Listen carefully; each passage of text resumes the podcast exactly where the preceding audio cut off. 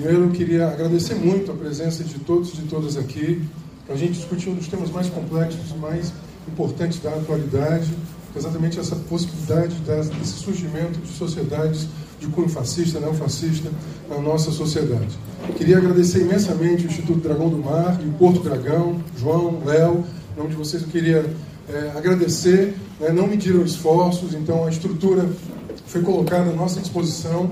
Queria pedir desculpas àqueles e aquelas que não é, puderam estar aqui conosco agora, né, estão, agora, estão ouvindo agora a gente pelo telão aqui, aqui, aqui ao lado, ou então que estão agora também nos assistindo pela, pela internet. A gente queria, obviamente, um espaço em que coubessem todos e agradecemos por demais o Instituto Dragão do Mar e o Porto Dragão pela possibilidade de estarmos aqui hoje. Essa atividade é uma atividade do nosso mandato, mandato em tempo de resistência, mandato de deputado estadual, em que nós temos um firme compromisso com os direitos humanos e democracia. Sobretudo num tempo em que a democracia e os direitos humanos são aviltados a partir do, do, do, do Palácio do Planalto, de Brasília, de uma, de uma onda que esperamos seja curta e que para isso é absolutamente fundamental disputarmos as ideias em circulação. Meu papel aqui vai ser muito breve. Eu queria basicamente introduzir é, essa nossa sessão de hoje, introduzir ah, os nossos debatedores, e agradecendo muito especial ao professor Vladimir Safata a possibilidade de a gente estar aqui hoje. O professor Vladimir ele veio para uma atividade acadêmica no Cariri, na Federal do Cariri, um colóquio sobre Foucault. Para nós era muito importante né, que nessa sua vinda ao Ceará ele pudesse passar um tempo em Fortaleza para conversar conosco, no que a gente agradece profundamente.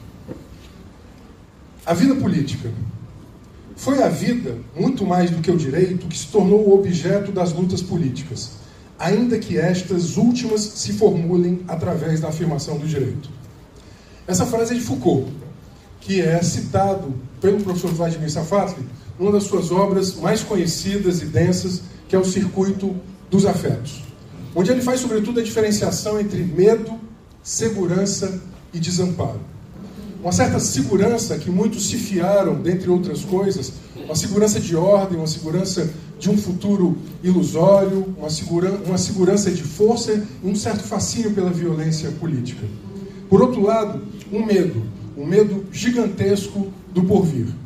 Entre um e outro, o professor Vladimir ele nos dá um outro sentido à palavra desamparo. Eu queria fazer a apresentação a partir desse, desta palavra. Muitos de nós nos sentimos desamparados no tempo atual. Só que esse desamparo, ao invés de ser um sentimento negativo, ao invés de ser uma negatividade surgida desse desamparo, esse desamparo pode ser, sobretudo, a possibilidade de transformação. Nos lembra sempre a pena arguda do, do professor Vladimir Safatli que tudo está em transformação. O amor, a política, a vida, as relações interpessoais, as relações políticas. É por isso que nos seus escritos sempre há também essa correlação entre as relações interpessoais e as relações sociais, as relações políticas. Porque tudo está em transformação. A minha origem não é o meu destino. Seja nas relações interpessoais, nas relações afetivas, nas relações sociais, nas relações políticas. Tudo está em transformação. Nada está definido. Esse desamparo abre a nós uma imensa possibilidade de reinventarmos os nossos modos de vida. Não é uma paixão pelo passado, repito, a nossa origem não é o nosso destino. Nós estamos vivendo essa quadra e nós não queremos voltar ao passado. Nós não somos apaixonados pelo anacronismo. Nós queremos, sobretudo, experimentar novas formas, novos possíveis e exercitar até os impossíveis. É por isso mesmo que nós estamos aqui hoje para fazer circular outras ideias entre nós, nas nossas mentes, nos nossos corpos, nas nossas individualidades e subjetividades, mas, sobretudo, no coletivo que somos nós. E quando eu falo do coletivo que somos nós, falo para muito além de formas políticas, sejam quais formas políticas forem. Estou falando da possibilidade daqueles e daquelas que, repito, nas relações interpessoais, no afeto, no amor, na política, na vida, pulsam uma pulsação transformadora. É essa a grande tarefa que nós temos hoje. Pulsar, pulsar uma pulsação transformadora que nos permita uma vida livre de toda e qualquer violência, de fascismos e de restrições. Por isso mesmo eu queria aqui compor a nossa mesa de hoje, queria chamar a escritora, é, transativista, transfeminista, nossa colega do nosso mandato, Helena Vieira, que vai fazer par aqui com o professor Vladimir Sapato. Obrigado, Helena. Helena esteve também agora no colóquio sobre Foucault, né, numa mesa anterior à, à mesa do professor Vladimir Safato. E queria chamar também o professor livre-docente da Faculdade de Filosofia, Letras e Ciências Humanas da Universidade de São Paulo, professor Vladimir Safatli, a quem eu quero receber com uma grande salva de palmas. Bem-vindo.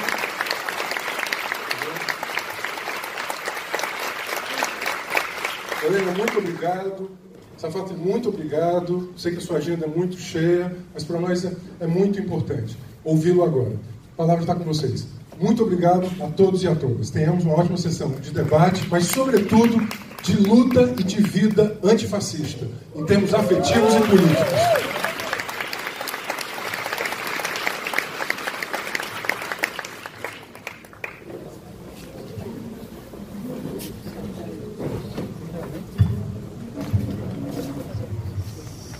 Então, inicialmente eu gostaria de agradecer a presença de todos vocês aqui para mim é uma grande honra poder partilhar com vocês essa discussão. Né?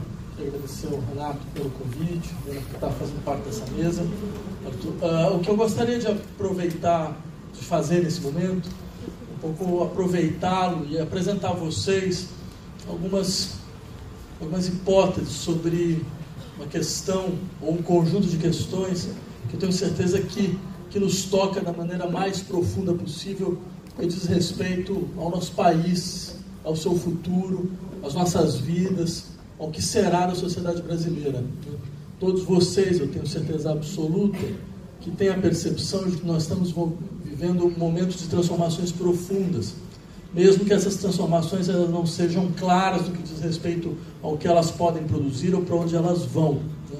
Então, eu acho que exatamente nesses momentos que nós precisamos tentar exercer nossa imaginação coletiva, né? nossa inteligência coletiva, não só para analisar o que nos ocorre, mas também para entender quais são as forças que podem nos levar para fora daquilo que nós nunca quisemos. Né? Então, levando isso em conta, eu gostaria de, primeiramente, insistir na seguinte ideia: o Brasil hoje é um laboratório mundial. O que acontece entre nós Talvez nunca na história brasileira isso tenha ficado tão claro que o que acontece entre nós não diz mais respeito apenas a nós mesmos. Nós estamos dentro de um processo global e o Brasil é talvez o grande laboratório desse processo global.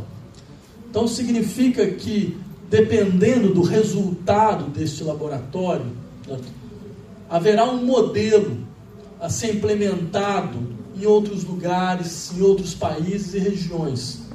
O Brasil nunca foi um país irrelevante. Né? Na verdade, nós sabemos qual é a nossa importância geopolítica regional. Só que nesse momento, mais do que isso, devido a uma série de, de, de características que nos são próprias, nós nos transformamos em uma espécie de experimento. E é importante nós entendermos que experimento é esse? Há questões que dizem respeito apenas à nossa história, claro. Não é à toa que o experimento está sendo feito aqui. Né? Então é importante também para nós termos consciência de quais foram, quais foram essas fraturas históricas que nos permitiram chegar a este ponto. Mas também é importante entender que este experimento ele procura responder a um problema global. E qual é exatamente o problema global que nós estamos vendo agora? É que nós vivemos em sociedades ingovernáveis.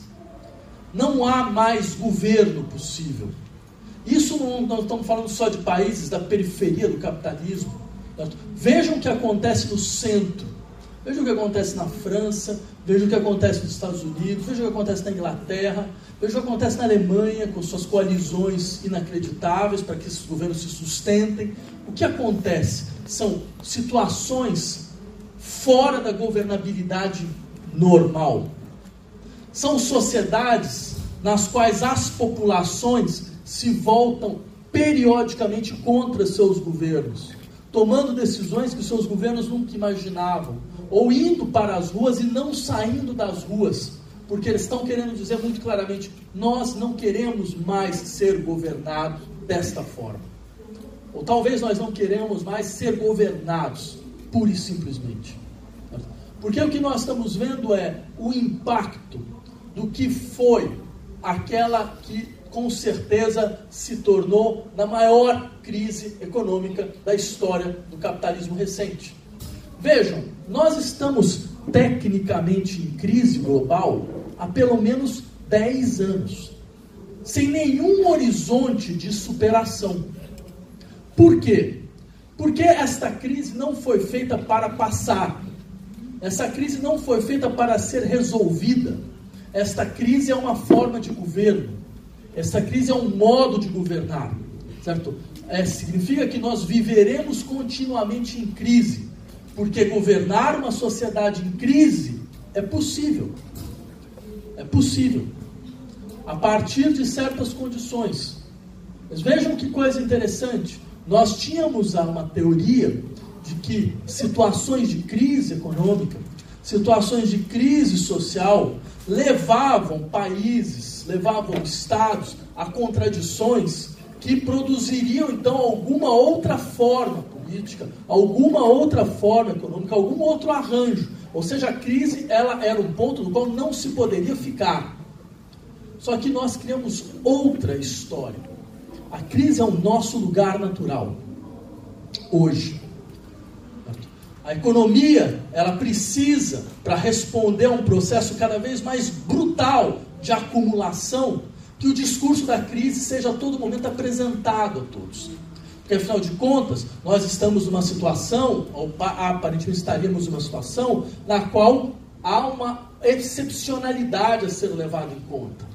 E essa excepcionalidade, ela é sentida não, no, não nas costas de todos, mas nas costas de alguns.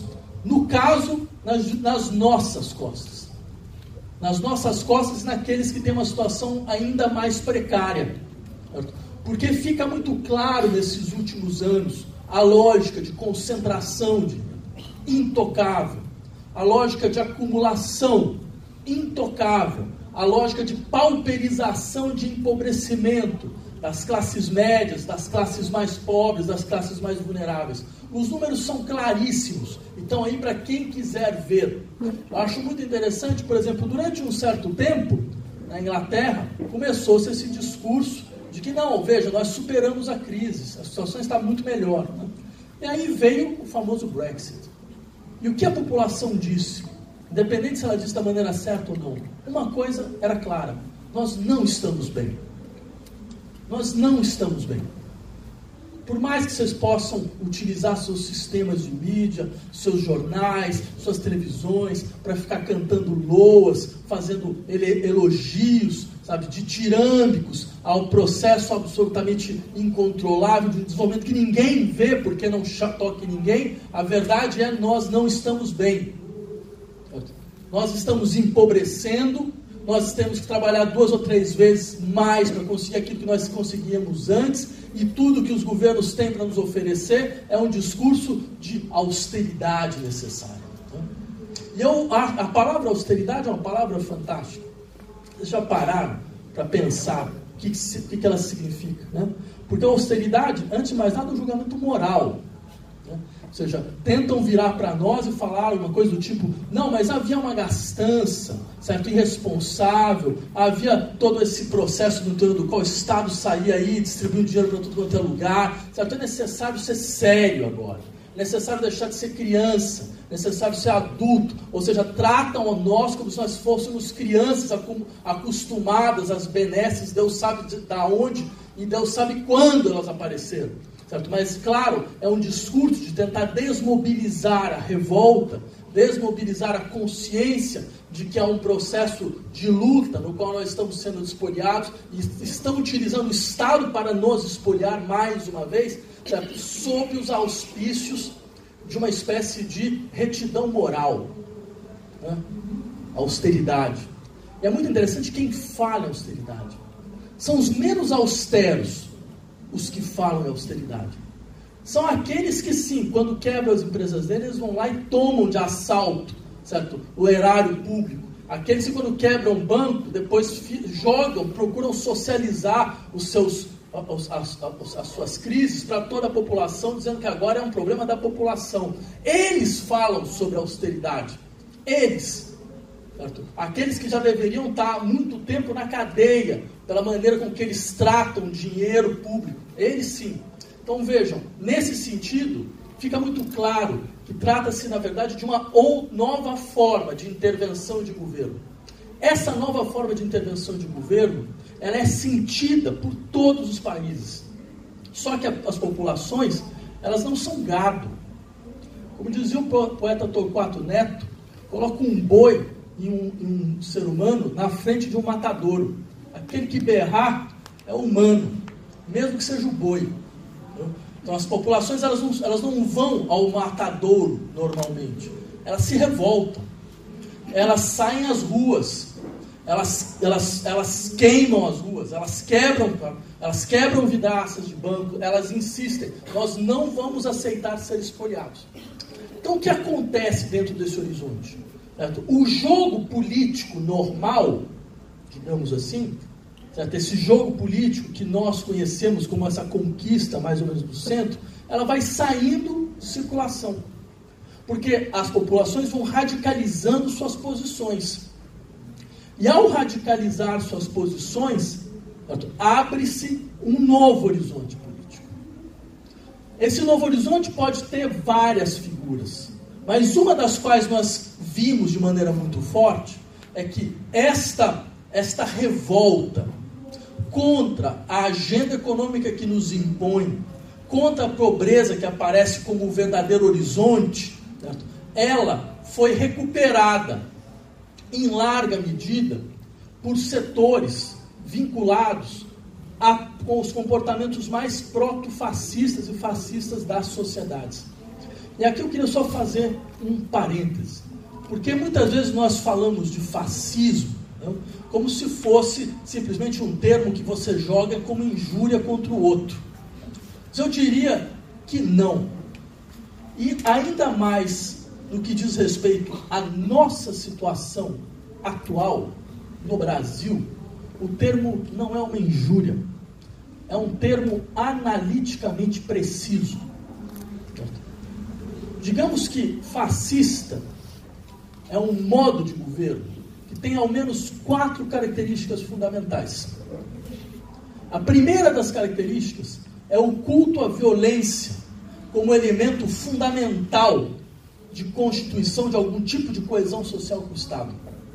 Por isso, não há nenhuma sociedade fascista que não seja uma sociedade de uma generalização da violência sob a forma de milícias, de grupos paramilitares, certo? de elogio a torturador, de elogio, de, de, de, de elogio àqueles que a todo momento se colocam como, como, como os que dirão a vocês: vejam, agora, pelo menos, vocês poderão se defender com as suas próprias mãos.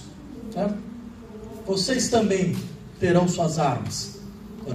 Não há nenhum governo fascista que não utilize essa ideia de que, ao invés da constituição de uma possibilidade de solidariedade social nova, trata-se de levar a violência da sociedade até o seu extremo, prometendo uma, um, um horizonte de calma armada, um horizonte pacífico armado. Segundo elemento fundamental, todo fascismo é marcado pela insensibilidade brutal em relação às classes historicamente violentadas das suas sociedades. Então todos acham que é possível fazer troça da violência às quais os outros foram submetidos, que é possível ignorar que as sociedades são compostas de circuitos de violência. Esses circuitos de violência têm uma história, E parar essa história não é simples, porque ela é quase um impulso natural dessas sociedades a, faz, a repetir suas violências contra negros, contra mulheres, contra transgêneros, certo? Que são parte da sua história e são parte decisiva da sua história. E por que isso? Aí tem uma questão muito interessante. Eu acho muito interessante, por exemplo, como essas pessoas, elas normalmente falam sobre essas questões, e elas dizem, por exemplo, mais ou menos, né? não, não tenho nada contra relações homoafetivas, homossexuais, eu só não quero que eles apareçam na minha frente. Então, assim, eu não quero que eles apareçam né, na publicidade, não quero que eles apareçam aqui. Né? Ou seja, é um dado muito interessante. O problema não é a existência, é a visibilidade. Mas por quê? Porque não há existência sem visibilidade. Porque sabe-se tacitamente que a maneira de eliminar uma existência é transformá-la em invisível. Por quê? Porque a partir do momento que ela é visível, ela me afeta. Ela faz parte do meu horizonte. Meu corpo é afetado. E nessa, nessa afecção, toda afecção é transformadora. Ela modifica quem é afetado. Então agora é um mundo no qual faz parte, certo? Corpos que eu não gostaria que me afetasse. Existências que eu gostaria que não me afetasse.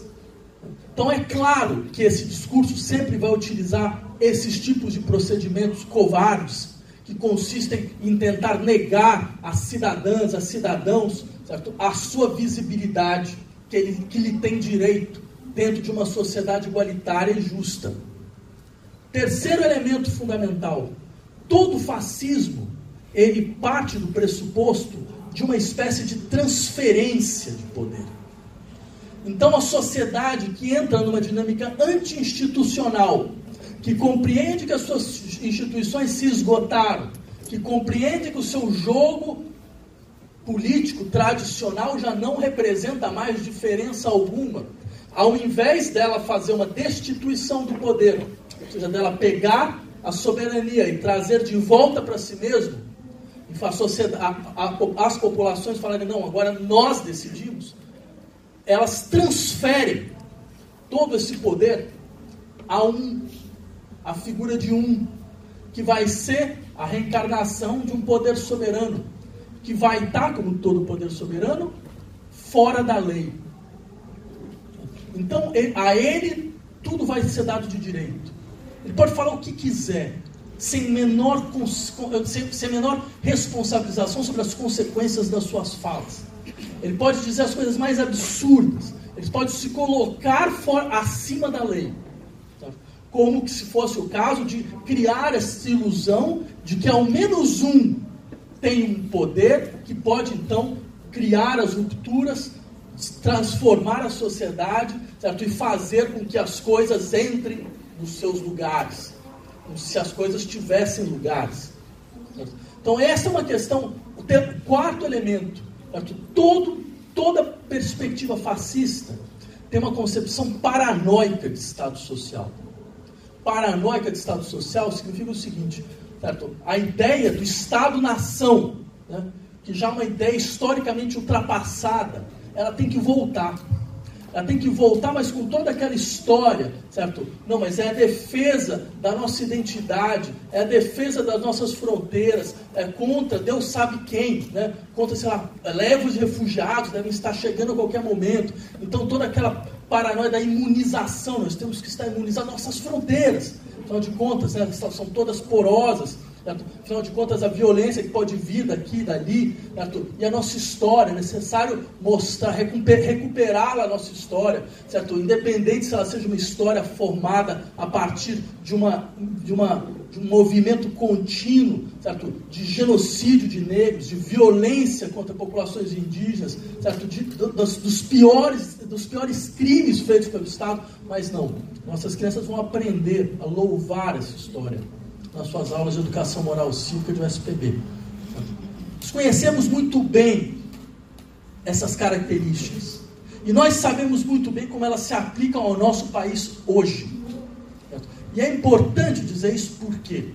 Porque quando eu falei a vocês, Brasil é hoje um experimento, Brasil é hoje um laboratório, esse laboratório é uma junção entre um ultra neoliberalismo radical e um militarismo proto-fascista. Porque quando começou a ocorrer essa debacle das populações, essa luta das populações contra os planos de ajuste neoliberal que começaram a ser implementados no mundo, principalmente a partir de 2008, o que aconteceu em países como, por exemplo, os países europeus? Apareceu uma extrema-direita. Só que era uma extrema-direita antiliberal, do ponto de vista econômico, protecionista, que fazia crítica, sabe, dos mega aparatos financeiros, dos mega sistemas bancários, tal, retomando um modelo de articulação que no fundo é o modelo do fascismo italiano e do nazismo alemão, que é sociedades absolutamente radicalizadas do ponto de vista da sua, das, suas, das suas questões sociais, mas com um discurso econômico que traz elementos de assistência e segurança social que são roubados da esquerda. É um processo clássico. Só que aqui no Brasil não dava para fazer isso. Não dava para fazer. Dava para fazer, entre outras coisas, por quê? Porque, inicialmente, é sempre bom lembrar, no que diz respeito a essas políticas neoliberais, a população brasileira era brutalmente contra, e sempre foi. Sempre foi. Mas sempre foi, historicamente, sempre foi. Dentro dessa discussão sobre golpe militar de 64, chegou, chegou a mim uma pesquisa que foi feita pelo IBOP em março de 1964, ou seja, dias antes do golpe. Dentro dessa pesquisa havia, entre outras coisas, o fato de que 59% da população brasileira era a favor das reformas de base do senhor João Goulart. 59%, dentro de uma situação de tensão absoluta. Ou seja, a maioria absoluta era a favor. Se você pega hoje quais são os favoráveis à reforma previdenciária, à reforma trabalhista, ou a privatizações, a maioria da população brasileira é contra privatizações puras e simples. 57 é contra privatizações puras e simples. Por quê? Porque a gente está falando de uma, sabe, de uma herança ibérica, sabe, dessa coisa da população ficar esperando uma relação com o Estado proteção e blá, blá, blá, blá, blá, blá. Sabe que você já deve ter ouvido custo e custar. Não. É porque a população brasileira sabe, sabe uma coisa bastante concreta. Ela está em guerra civil contra setores que procuram espoliá-la da maneira mais brutal possível Certo? E pelo menos com o Estado, ela consegue paralisar um pedaço dessa expoliação. Porque, afinal de contas, o Estado depende dela diretamente. Porque tem eleições de 4 em 4 anos. Então, ele sabe que é uma garantia mínima contra esse processo. Porque se não tiver, a expoliação será absoluta. Então, é uma questão absolutamente racional. Que, quais as armas nós temos? É isso. Então, dentro desse horizonte Vejam, onde era impossível a aplicação de uma política neoliberal por eleição, se tentou quatro vezes nesse país. E em quatro vezes ela caiu. Por mais que os governos anteriores sejam governos de, de, de coalizão, mas é sempre bom lembrar algumas coisas sobre o Brasil. Por exemplo, vejam que coisa tem, até hoje, então vamos ver o que vai acontecer daqui para frente. Mas até hoje, o Brasil é um país onde das quatro maiores empresas, Duas são estatais. Petrobras é a BR Distribuidora. E a terceira, que é a Vale, que é aquela associação de bandido, ela, ela tem ainda um, uma presença muito grande via fundos de pensão. Do Estado via fundos de pensão. Dos quatro maiores bancos, dois são estatais. O Banco do Brasil e a Caixa Econômica Federal. Nenhuma das dez economias do mundo, da qual o Brasil ainda faz parte, tem essa configuração. Dos países capitalistas, fora a China, que é outro caso, nenhuma tem essa configuração. Nós vivemos 30 anos em uma nova república, que era um sistema de pactos de, de coalizão. Ele teve, esse sistema teve duas consequências. Vocês, você, todos nós lembramos, quer dizer, os governos eram governos onde você tinha 15, 20 partidos que vinham das, dos, dos, das esferas as mais distintas possíveis. Né? O governo Dilma tinha no seu, no, na, na, sua base de aliança o Partido Social Cristão, né? Desses próceres do iluminismo, tipo Marcos Feliciano, né? e o Partido Comunista do Brasil, que a princípio tem comunismo pelo menos no nome. Mas de qualquer forma, vocês percebem que não, não, há nada, não há nada simples de fazer uma aliança dessa natureza. Ou seja, essa ideia de que você tem demandas completamente contraditórias, que elas se organizam a partir de um polo, e esse é o polo do governo. Isso foi a Nova República. Repetindo um modelo que, no fundo, era um modelo varguista. Vargas era aquele que virava é, para os jornais e diziam: meu problema não são meus aliados, desculpa, meu problema não são meus inimigos, meu problema são meus aliados. Eu não sei como lidar com tanto aliado, que vem de tanto lugar, de tanto jeito, de tanta coisa contraditória uma em relação à outra. Então, este modelo que foi aplicado, foi o modelo da Nova República, ele era um, sistema de travas, ele é um sistema de inércia. Enquanto modelo de inércia, ele tinha duas consequências. A primeira é, não dava para avançar muito. Não dava para ir muito para frente. Mas também não dava para ir muito para trás. Ou seja, não dava para você criar grandes transformações, porque afinal de contas os processos de negociação eram infinitos, mas também não dava para você fazer grandes regressões. E isso foi o Brasil, até agora. Então, do ponto de vista dos ajustes neoliberal, o Brasil é mais ou menos uma aberração. Porque você tem estruturas de defesa do sistema de trabalho que a princípio não eram para existir. Vocês podem dizer o que vocês quiserem dizer. Mas eu quero que vocês encontrem um país, um só, que tem mais de 100 milhões de habitantes e que consegue fornecer à sua população integralmente um sistema universal de saúde que é gratuito, completamente gratuito e universal. Pode ter um milhão de problemas, mas eu insisto com vocês: não há nenhum país do mundo que consiga oferecer isso à sua população maior do que 100 milhões de habitantes. E, sem contar um território de, 4, de 8 milhões e 500 mil quilômetros quadrados. Um território, um território de tamanho continental. Certo? Eu quero encontrar uma, um país onde você tenha 57 universidades federais, todas absolutamente gratuitas. Absolutamente gratuitas. Eu lembraria vocês, porque o discurso liberal consiste em dizer que isso é um, é um presente que o Estado dá às classes mais elevadas. Bem, eu venho da Universidade de São Paulo.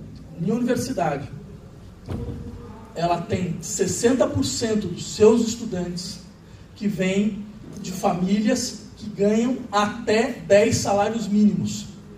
A família inteira ganha 10 salários mínimos bruto. Certo?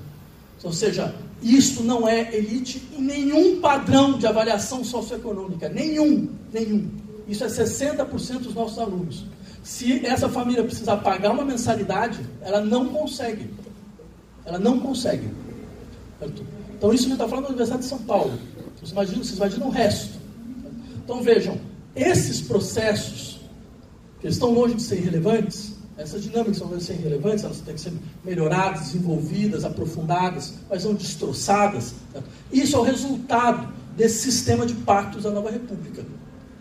Desse sistema de trava da nova república. Você não conseguiu nem desmontar, mas também você não conseguiu nem avançar. Até chegar um momento em que esse processo explodiu. Ele explodiu. Não era mais possível, porque para as populações do Brasil ficou claro que não era mais possível continuar desta forma. Porque, afinal de contas, o desenvolvimento prometido nunca chegaria. Nunca chegaria. A gente fala de 2013, 2013, mas perceba uma coisa interessante. 2013 tinha pautas muito claras. Eu quero escola padrão FIFA, né? é, mais, mais dinheiro, transporte público, que, era, que, é, um, que é uma lástima. Agora, perceba uma coisa. Lembre, vocês vão lembrar disso também comigo.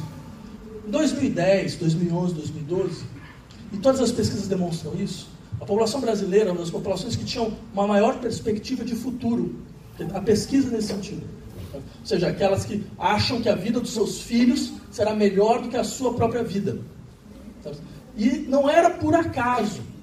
Porque vocês vão lembrar também quanto eu, que se vocês vissem é, os relatórios do Fundo Monetário Internacional, do Banco Mundial, todos diziam que hoje, hoje, 2019, o Brasil seria a quinta economia do mundo.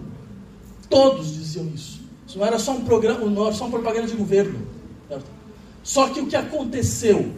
quando se descobriu que isso era impossível, que isso não iria se realizar. Você está percebendo? Você está falando com uma população que teve uma frustração, que se imaginou num lugar e de repente viu que isso seria inalcançável, que sonhou que enfim ia encontrar um processo de desenvolvimento e de repente viu que não, que isso não ia acontecer. E por que isso não ia acontecer? Porque as contradições internas do desenvolvimento brasileiro estavam visíveis para quem quisesse ver, mas elas estavam, antes de mais nada, sensíveis. As pessoas sentiam essas contradições. Por exemplo, lembra o que acontece, a situação em 2013. Quer dizer, você tem de fato 42 milhões de pessoas que em 10 anos entram no elevador de ascensão social. O que acontece com essas pessoas? Isso diz muito sobre o que é a população brasileira. Né? Sobre o de fato o que ela procura. Porque nós temos todas as pesquisas. A primeira coisa que essa. Peguem, por exemplo, uma família que na época ganhava lá 3 mil reais. Né? Primeira coisa que eles fizeram, isso é muito interessante. Eles tiraram seus filhos da escola pública, botaram numa escola privada. Foram 25 milhões de desmatrículas na escola pública e elas foram todas para a escola privada. O que? Isso demonstra muito claramente o engajamento da população brasileira em relação ao futuro dos seus filhos, em relação à compreensão da educação como elemento decisivo. Porque eles tinham ilusão né, de que indo para a escola privada, eles vão encontrar então um sistema melhor que poderia então assegurar a, a continuidade da ascensão social para os filhos. Você vai ter como segundo elemento é, a saída da fila do SUS e a compra de um plano de saúde privado. E o terceiro, param de usar transporte público, compram um carro. A gente sabe a, a explosão de venda de automóveis de 2005 até 2015. Agora peguem isso, peguem esses três novos gastos: saúde, transporte, educação. Pelo menos metade do salário dessa família é corroído por isso. Então as pessoas sentiram, elas perceberam que elas iam subindo, mas elas iam desenvolvendo novas necessidades que iam corroendo o que elas tinham ganhado. Tinham ganho. E mais do que isso, esse processo de desenvolvimento que o Brasil passou, por ser um processo concentrado, ele era concentrado, isso é importante. Não houve políticas de combate à desigualdade. Houve políticas de capitalização dos pobres, o que é uma coisa completamente diferente. Uma política de combate à desigualdade é isso aqui, ó. Quem está embaixo sobe. Quem está em cima desce. E precisa descer. Porque se não descer, acontece o que aconteceu no Brasil, que foi isso aqui. Então sobe todo mundo. Então o que acontece quando sobe todo mundo? Aquela, aquele setor que está lá em cima puxa todos os preços das grandes cidades para cima, porque eles têm consumo conspícuo, porque eles têm padrões de consumo sabe, de ostentação, então, porque eles começam a investir no sistema imobiliário, no sistema imobiliário, porque afinal de contas, para onde vai o dinheiro dessa, dessa classe rentista e ociosa. Então, o que acontece? Acontece, aconteceu, por exemplo, em São Paulo. De 10, 2010 a 2014, o preço de imóveis em São Paulo triplicou. Quatro anos, 300%. 300%. Durante esse, esse período, Certo? São Paulo e Rio de Janeiro estavam entre as 10 cidades mais caras do mundo. Vocês lembram? E se você pegasse quem, é, qual eram as 10 cidades mais caras do mundo, naquele momento, a cidade mais cara do mundo, a mais cara do mundo, era Luanda, em Angola. Por quê? Mesmo problema. Uma classe que se descola do resto, que tem um, padrão de renda inacreditavelmente alto, e que puxa tudo para cima. Puxa tudo para cima. Criando uma pressão inflacionária, desigualdade produz uma pressão inflacionária. Criando uma pressão inflacionária que faz com que os ganhos das populações sejam corroídos. A população ela faz, ela faz cálculo, ela, ela percebe, mesmo que ela não, ela não verbaliza, ela percebe. E ela percebia que o que, que o processo tinha chegado no teto, tinha batido. De lá não tinha mais como, a não ser por uma ruptura a não ser por uma ruptura, porque o sistema político desse sistema de coalizão impedia qualquer movimento. Como é que você vai, então, por exemplo, modificar o padrão de gasto do Estado se aqueles que estão, são os mais interessados em que ele continue como está fazem parte da sua própria coalizão? Como é que você vai fazer? Se aqueles que ganham com isso fazem parte da sua coalizão. Porque, por exemplo, só um exemplo, entre milhões de outros. Um dos textos que eu escrevi para a Folha de São Paulo, desde 2010, né? um dos textos que eu escrevi que teve mais reação, pasmem vocês, foi um que uma amiga tinha me dito, uma coisa, olha, Vladimir, deixa eu te mostrar aqui que é o padrão de tributação desse país. Digamos que você tenha um carro. Você paga IPVA. Você tem uma moto, você paga IPVA. Mas digamos que você venda seu carro e compre um helicóptero.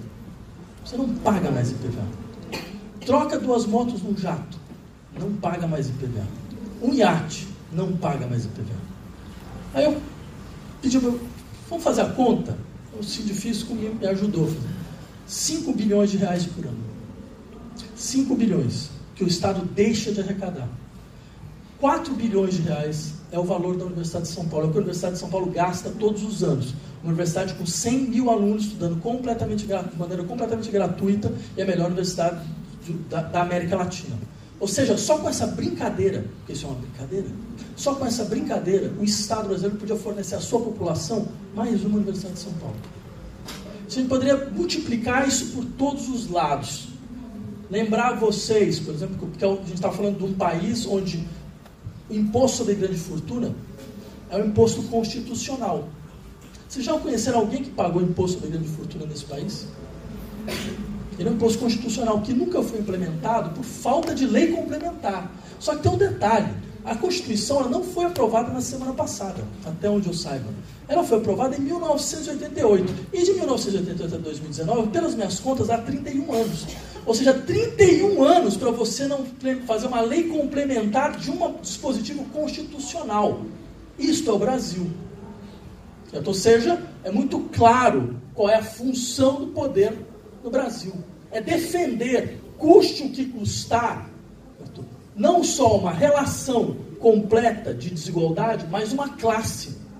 Uma classe que se defende muito bem com os aparatos do Estado. Se isso é o caso, percebam, as populações percebiam que elas tinham chegado, no Brasil, que elas tinham chegado num teto, que elas não conseguiriam avançar mais. Então o que, que começa a haver? Um desejo profundo anti-institucional. Um desejo de ruptura, de ruptura clara.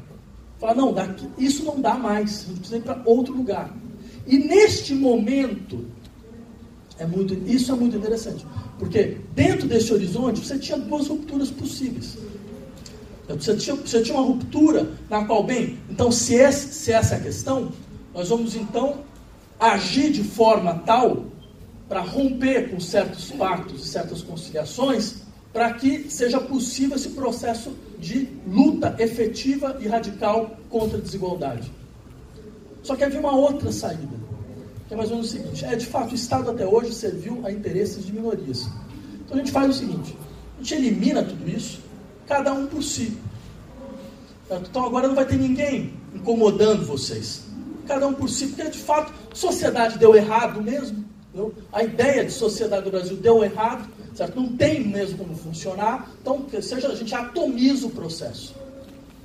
E é muito interessante, porque, por exemplo, aqueles que falam contra a corrupção do Estado brasileiro, ela, eles nunca chegam, uma boa parte deles, claro, uma boa parte deles nunca chegam e faz, faz o seguinte raciocínio. De fato, o Estado brasileiro é corrupto. Por quê? Porque é um Estado privado. É um Estado que obedece interesses de classes privadas. Ele nunca foi público. Nunca nós vimos um Estado público nesse país. Nunca, nunca. Agora, o fato é, nós vamos então transformar esse Estado em um Estado público. Um Estado que age de maneira para defender o bem comum, no sentido mais forte do termo, que luta para que as, as, populações mais favorecidas consigam ter seus sistemas de defesa e nós quisermos, conseguimos construir uma sociedade mais justa. Não, que eles falam outra coisa. O Estado, na verdade, ele é corrupto, então suma. Sem Estado, sem, sem nem, no fundo, é a maneira que eles dizer, sem solidariedade. Não há mais sentimento de solidariedade, não há mais sentimento de obrigação, não há mais esse sentimento de que, bem, se eu estou numa posição mais ou menos privilegiada, num país onde você tem uma quantidade brutal da sua população, em uma situação completamente precária, todo sorriso de quem está nessa posição tem gosto de roubo. Tudo parece meio roubado. Não? Tudo parece, tudo parece que, é uma, que, é, que é, na verdade, uma forma de referendar o que é uma injustiça fundamental dentro da nossa sociedade. Não, isso desaparece. Isso desaparece de maneira completa para que você tenha, então, um tipo de desengajamento, está longe de ser um problema ligado ao Estado brasileiro, é um desengajamento social absoluto. Nenhuma forma de solidariedade. O que mostra, inclusive, um espaço para o desenvolvimento de todos os tipos de fala, todos os tipos de ação e mais, que permita ao Estado brasileiro, porque aí vem uma questão interessante. Ninguém quer desaparecer do Estado, nunca ninguém quis. Isso nunca foi verdade. O que se quer é outra coisa. E aí eu vou falar um pouco sobre, sobre essa relação entre neoliberalismo e fascismo. Porque existe todo um, discurso que diz que o, que o aparecimento do neoliberalismo, entre outras coisas do ordoliberalismo, do von, von Mises, Hayek, né, nos anos 30, era uma luta contra os totalitarismos, né? ou seja, o nazista, o comunista e por aí vai. Agora, a verdade é outra. A verdade é outra. O Hayek, quando foi no Chile, Pinochet, uma das, uma, um dos, um, uma das ditaduras mais brutais que a América Latina conheceu. Certo? Onde você tem. Pinochet foi alguém que foi preso em tribunal, e, foi, era para ser julgado em tribunal internacional por crime contra a humanidade. Esse senhor tinha o apoio do senhor Hayek que dizia que, em última instância, muitas vezes é necessário uma ditadura para garantir as liberdades. Eu não estou inventando, vocês podem ir atrás. A frase é essa. Eu, eu aceito uma ditadura provisória, prefiro uma ditadura provisória do que uma democracia iliberal. Por quê? O que é liberdade para ele? O que esse sujeito entendia por liberdade? Liberdade é liberdade de prender. Ponto. O resto é secundário. Então você podia falar que, na verdade, o totalitário certo? não era o Pinochet, não era o Videla na Argentina, não era o Médici no Brasil, era o Allende no Chile, era o João Goulart aqui. Por quê? Porque, na verdade, o seu problema era um só: a liberdade de propriedade. Pronto. Só que essa liberdade de propriedade, vocês sabem muito bem o que ela significa. Significa várias coisas. E uma delas é liberdade de propriedade, nunca liberdade de propriedade para todo mundo. Vocês já perceberam? Liberdade de propriedade é liberdade de propriedade para alguns. Para alguns, para que quanto mais eles se desenvolvam no seu processo de concentração, menos eu tenho a capacidade, menos eu tenho espaço para desenvolver a minha pretensa liberdade de propriedade. E mais do que isso, o que é uma sociedade que compreende o exercício da sua emancipação como ter posse de? Essa sociedade que a gente quer. Uma sociedade que entende emancipação é possuir a. Não é possível criar uma sociedade na qual a ideia de posse não seja a ideia central das suas relações, seja a relação à natureza, seja a relação aos processos de produção, seja relações entre pessoas. Esse é o tipo de liberdade que eles querem nos impor goela abaixo. Isso não é liberdade, isso é servidão. Esse é o nome correto disso, é uma forma de servidão. É servidão a uma ideia geral de que só existe, só nós existimos a partir da maneira que nós possuímos algo.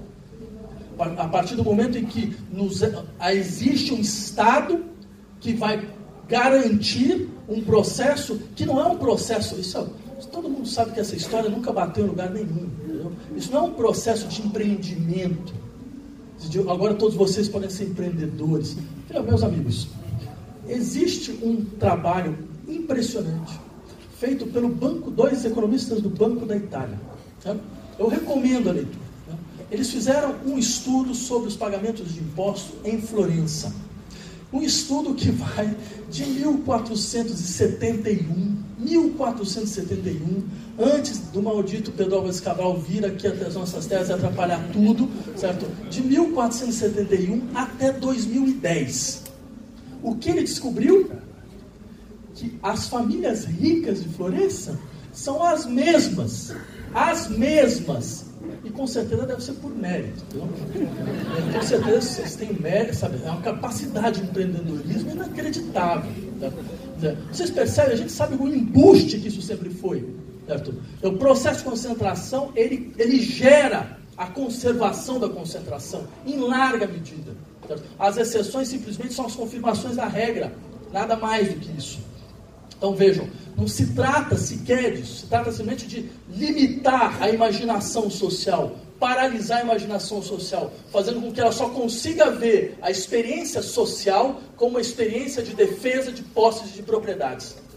E até mesmo os discursos, e isso é o, o, o que é de mais perverso, porque até mesmo os discursos que se colocam contra isso, certo? eles conseguem hoje em dia, no máximo, dizer frases do tipo, mas eu quero o que é meu. Como assim eu quero o que é meu? Não, eu quero uma sociedade onde não exista mais a centralidade desta operação, onde existam coisas inapropriáveis, que ninguém apropria, que não está submetida à posse, mas pode estar, mas pode estar aberta ao uso. São uma sociedade onde, em última instância, as pessoas sabem, sabem como lidar com aquilo que não é próprio a elas mesmas, nelas mesmas. E que elas saibam se relacionar com isso, ao invés de desenvolver todo um sistema completamente fobíaco, de fobia, em relação àquilo que não se submete à ideia de próprio. Então, esse é o tipo de sociedade, esse é o tipo de servidão que eles querem nos acostumar. Só que aí vem uma questão muito interessante. Eu estava falando sobre essa relação de fascismo e neoliberalismo. Bem, que alguém como Hayek pudesse fazer essa, essa, essa defesa do, da ditadura chilena, que é o que estão tentando implementar hoje em dia, né? é porque, em última instância, desde o início, o que eles queriam era, na verdade, uma outra forma de Estado total. E aí vocês podem encontrar, pega um texto de um teórico do nazismo, Carl Schmitt, onde ele fala, olha, o Estado total que nós queremos é o seguinte: é um Estado que libera a atividade econômica e despolitiza a sociedade. Ou seja, é um Estado que vai correr atrás, sabe, de todos aqueles que vão lutar contra os processos de espoliação econômica, mas que libera a atividade econômica. Ou seja, libera os empresários para fazer o que eles quiserem. E dias passados foi o que eles fizeram dentro do nazismo de 1933 a 1945. Toda clique estava lá, Siemens, todos estavam lá aproveitando da maneira como sempre aproveitaram, sem ter essa dor de cabeça de ter que ficar fazendo negociação com quem fica questionando seus processos de acumulação. Então, nesse horizonte, qual que é a ideia de Estado total que eles têm? É um Estado que ele é securitário, porque ele vai despolitizar a sociedade no sentido de que ele vai correr atrás de ativista, ele vai correr atrás, ele vai correr atrás de, de todos aqueles que, que vão fazer bem baderna, qualquer coisa parecida, e ele libera, ele garante a atividade econômica tal como ela é constituída dentro do horizonte liberal. Essa é a ideia do Estado nazista. Bem, não é à toa que ele vai encontrar isso numa ditadura, como a ditadura chilena. Não é à toa que ele vai levar todos os seus alunos para ir lá e fazer não milagres, porque aí também é um dado muito interessante. Quando Pinochet, peguem os gráficos do crescimento da economia chilena. 1973, quando Pinochet dá o golpe. 1980, 89. Ou seja, ao final do regime Pinochet, a economia volta para o mesmo lugar onde ela estava para o mesmo lugar onde ele estava. Isso alguns chamam milagre. Isso é o que alguns chamam de milagre. Então, e é muito interessante esses processos, porque a gente esquece muitos deles, porque eles valem para todos os lados. Tá? Por exemplo, durante um tempo venderam para nós a ideia que nós estávamos num processo de luta contra a desigualdade. Né? Peguem um índice Gini de 2003 a 2013. É verdade, ele cai. Né? E ao ponto que ele cai, ou seja, a, a desigualdade vai diminuindo. Só que o último nível que ele cai, que é 13 ou 14, se não me engano, é o mesmo nível de 1960. Ou seja, tudo o que aconteceu nesse país foi que nós conseguimos voltar ao nível de 1960. Então vejam, tudo isso para dizer o quê? Este modelo chileno, que é um modelo que mistura militarismo proto-fascista e ultra-neoliberalismo, é um modelo que se tenta aplicar agora no Brasil. Só que se tenta aplicar no Chile, foi aplicado sob golpe. Agora se tenta aplicar sob eleições. Essa é a diferença. Por isso que aqui é um experimento. Pela primeira vez vão se tentar fazer um experimento a partir de uma democracia formal respeitada. Mesmo que essa democracia formal respeitada precise, sabe, precise estar em situação completamente anômala por todos os lados. Mas o fato é, este é o modelo. Por quê? Porque se os países né, do eixo, Europa, Estados Unidos, criaram um, uma extrema-direita antiliberal, aqui vão tentar criar uma extrema-direita ultraliberal, ultra-neoliberal. Só que aí vem a questão interessante, porque como é que você faz com um, um problema, um, um elemento que cria um certo problema dentro da equação. Tipo assim, a equação é muito interessante, mas tem um problema. Qual o problema? É o povo. Como é que você faz com um povo que já disse muito claramente que não quer nada disso? É muito interessante porque vocês sempre vão ver, né? Aí quando, por exemplo, começam. Teve uma chamada em um, um, jornal, que eu até esqueci se era jornal, se era televisão, né? uh, mas que é bem a cara assim, do tipo de órgão de propaganda que se transformou na imprensa brasileira. Quer dizer, o sujeito falava uma coisa assim: uh, problemas de comunicação fazem com que a reforma da Previdência seja recusada, seja aprovada apenas por 36% da população. Ou seja, ele, ele, não deu a notícia, já deu notícia, já deu a explicação da notícia. Né? Ou seja, porque é claro, aí vem essa história, não, mas o povo, o povo não está entendendo, eu gosto, eu gosto desses momentos, são momentos mágicos. Né? As pessoas vão, elas vão tentar eh, aplicar seus planos e, os, e, a população diz não. Quer dizer, e o que o poder faz? O poder faz, não, não, o povo não está entendendo. Né? O, povo não, o povo não foi capaz de compreender certo, o que realmente está em jogo. Eu diria, não, o povo entendeu muito, mas muito bem qual, o que está realmente em jogo. Ele entendeu, entre outras coisas, que você tem um processo de desmonte radical de toda e qualquer ideia de solidariedade social. Então, sendo assim, qual que é o horizonte possível? O horizonte possível é dois, ou mesmo três. Eu terminaria um pouco por aqui. O primeiro deles é, é claro que você, nós estamos em um país que caminha em direção a um conflito social de proporções extremamente significativas. Porque nós percebemos o movimento rápido de desencanto, de descontentamento, e de impossibilidade de governar o que quer que seja. Este movimento ele não vai parar. Ele vai, porque a partir do momento que as pessoas. Existe uma coisa que é muito, que é muito concreto, que é o empobrecimento. Pessoas sentem. Você pode dizer o que você quiser. Mas elas percebem que elas vão no supermercado, elas iam no supermercado dois anos atrás, elas conseguem comprar uma coisa, agora elas vão no supermercado, elas não conseguem mais comprar. Elas percebem que elas podiam fazer certas coisas, não conseguem mais fazer, por mais que vocês possam ter milhões de explicações. Isso produz revolta. Né? Isso produz insubordinação. Então é claro que isso é o que nos espera. Certo? Esta situação que nos espera. Porque nenhum dos programas que estão, vão ser implementados são programas que vão poder responder minimamente a este problema fundamental de concentração de renda na sociedade brasileira. Imaginar que você, tirando o direito de trabalho das populações, haverá mais empregos. Eu, eu, eu quero que vocês mostrem um lugar onde isso de fato aconteceu. Um lugar. Claro, você pode criar uma série de empregos. Qual é a qualidade dos empregos? Empregos precários, empregos onde subaproveitados, subempregos. Esta é a situação. Essa é a situação que obriga, então, que você tenha arranjos cada vez mais precarizados para conseguir sobreviver. É claro que as pessoas elas, elas têm memória, elas, elas lembram o que elas tinham e elas vão entender muito bem o que elas terão. A imaginar que a população brasileira vai ficar olhando isso assim, como se fosse um trem passando à sua frente, é não entender o que é esse país. É não entender que esse país é, uma, é um país de uma história longa e dura de revoltas e de resistência. É claro, porque não é à toa que hoje se tenta apagar histórias desse país, porque trata-se de insistir de uma certa maneira que nada ocorreu aqui, o que não é verdade. Eu diria, a primeira coisa é essa. A segunda coisa importante nós, nós lembrarmos é que no interior deste horizonte, a questão fundamental é outra. Não é exatamente se aqueles que nos governam, que eles são capazes de fazer, ou que eles são, não são capazes de fazer. A verdade é, qual é a força, como é possível mobilizar a força popular para um processo